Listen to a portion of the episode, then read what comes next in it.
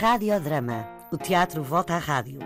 Sempre a chegar, nhanhanhã, nhanhanhã, não se pode dizer nada. Eu também sei encher o peito. Será que o fazem de propósito? Não sei. Queriam matar-me ali mesmo. Esta é uma iniciativa do Teatro da Garagem em colaboração com a RDP.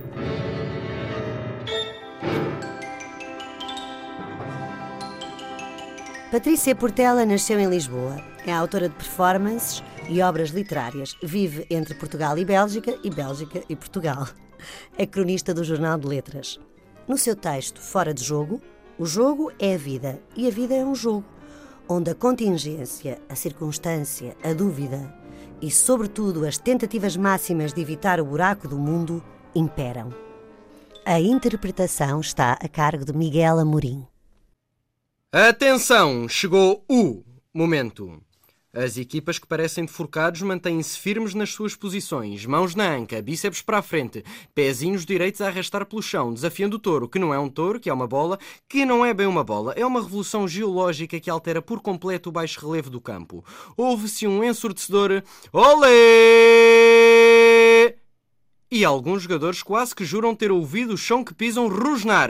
É neste preciso momento que quatro rodas gigantes e peludas, todas com ar profissional de quem deu asas à civilização, largam a rolar. Os ânimos estão animados ao primeiro minuto de jogo, quando entra o primeiro herói da jogada, descendente de consecutivos sucessos familiares desportivos, gerações e gerações de troféus, condecorações, prémios, medalhinhas, discursos de homenagem e artigos de jornal. O jogador promete rapar de vez o bigode e as sobrancelhas se for o primeiro a marcar, sabe-se lá o quê.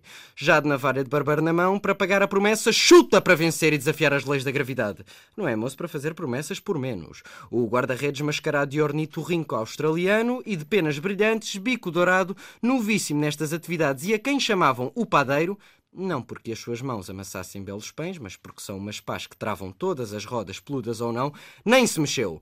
O primeiro pontapé na roda foi logo à baliza e acertou no poste, levando a roda até à lua e deixou-a lá a baloiçar, a baloiçar pendurada na pontinha do quarto minguante. E ninguém tirou os olhos de cima da lua, a não ser quando, de repente, o passe elegante de um outro jogador sem promessas, nem bigode para rapar, dá origem a um fenómeno fotossintético-biológico de rara beleza. Do relevado brotam flores à sua passagem. São rosas, senhor? Perguntam os repórteres e comentadores desportivos. Não, não são rosas, senhores, nem pão mexeram bem. São gerações espontâneas de margaridas e giribérias, malmequeres, jarros e campainhas, papoilas e jarros.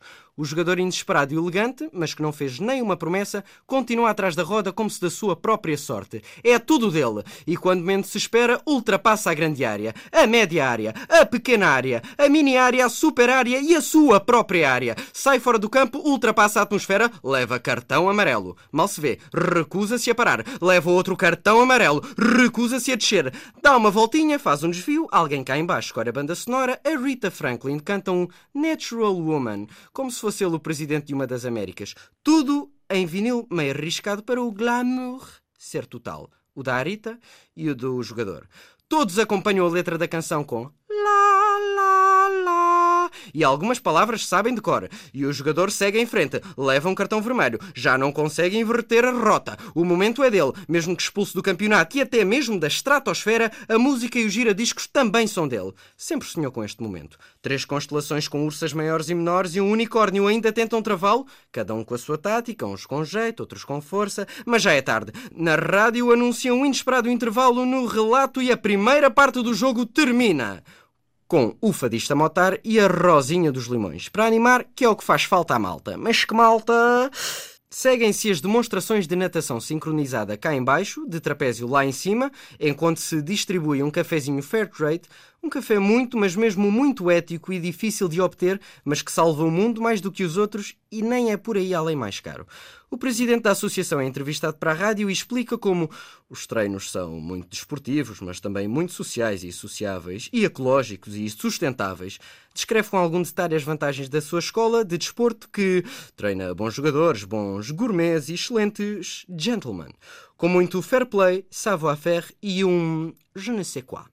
Segue o relato de um estudo sobre o impacto de cada pontapé nas famílias, nos amigos, nas cidades, nos continentes e universos privados e geopolíticos de cada jogador e duas canções fadistas e uma pimba mais tarde. E dá-se início à segunda parte. Não se muda só de área, mas de campo e de geografia. O árbitro atira duas moedinhas ao ar e cada equipa cai para o lado em que a sua cara ou coroa a terra. Recomeça-se o jogo deitado. A banda sonora continua já sem Rita, mas com Supremes e Tony de Matos, tudo pirateado e em cover versions muito contemporâneas porque, até como diz o cantor, de perto ninguém é normal. E é na última nota do refrão que a roda que baloiçava na lua cai a pique, causando estrago dos dignos de um meteorito gigante, de uma transformação tecnológica profunda, de uma revolução digital atravando-se mesmo à beirinha do buraco do grande alçapão que por sua vez estava mesmo à beirinha do grande adversário, que por sinal estava mesmo à beirinha do fim do mundo. É sempre assim, uma desgraça nunca vem só.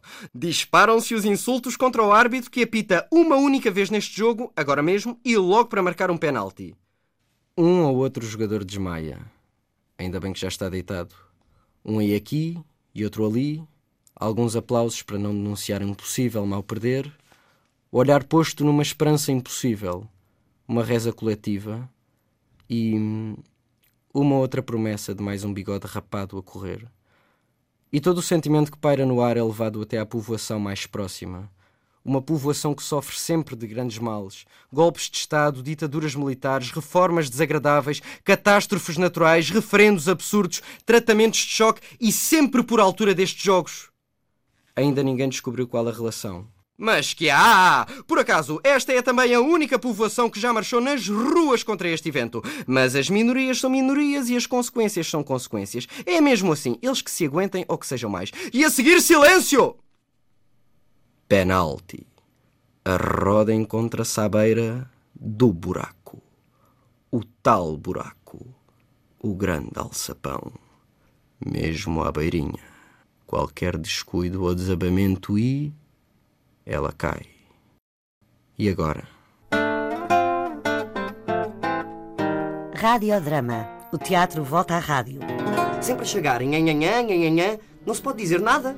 Eu também sei encher o peito. Será que o fazem de propósito? Não sei. Queriam matar-me ali mesmo. Esta é uma iniciativa do Teatro da Garagem em colaboração com a RDP.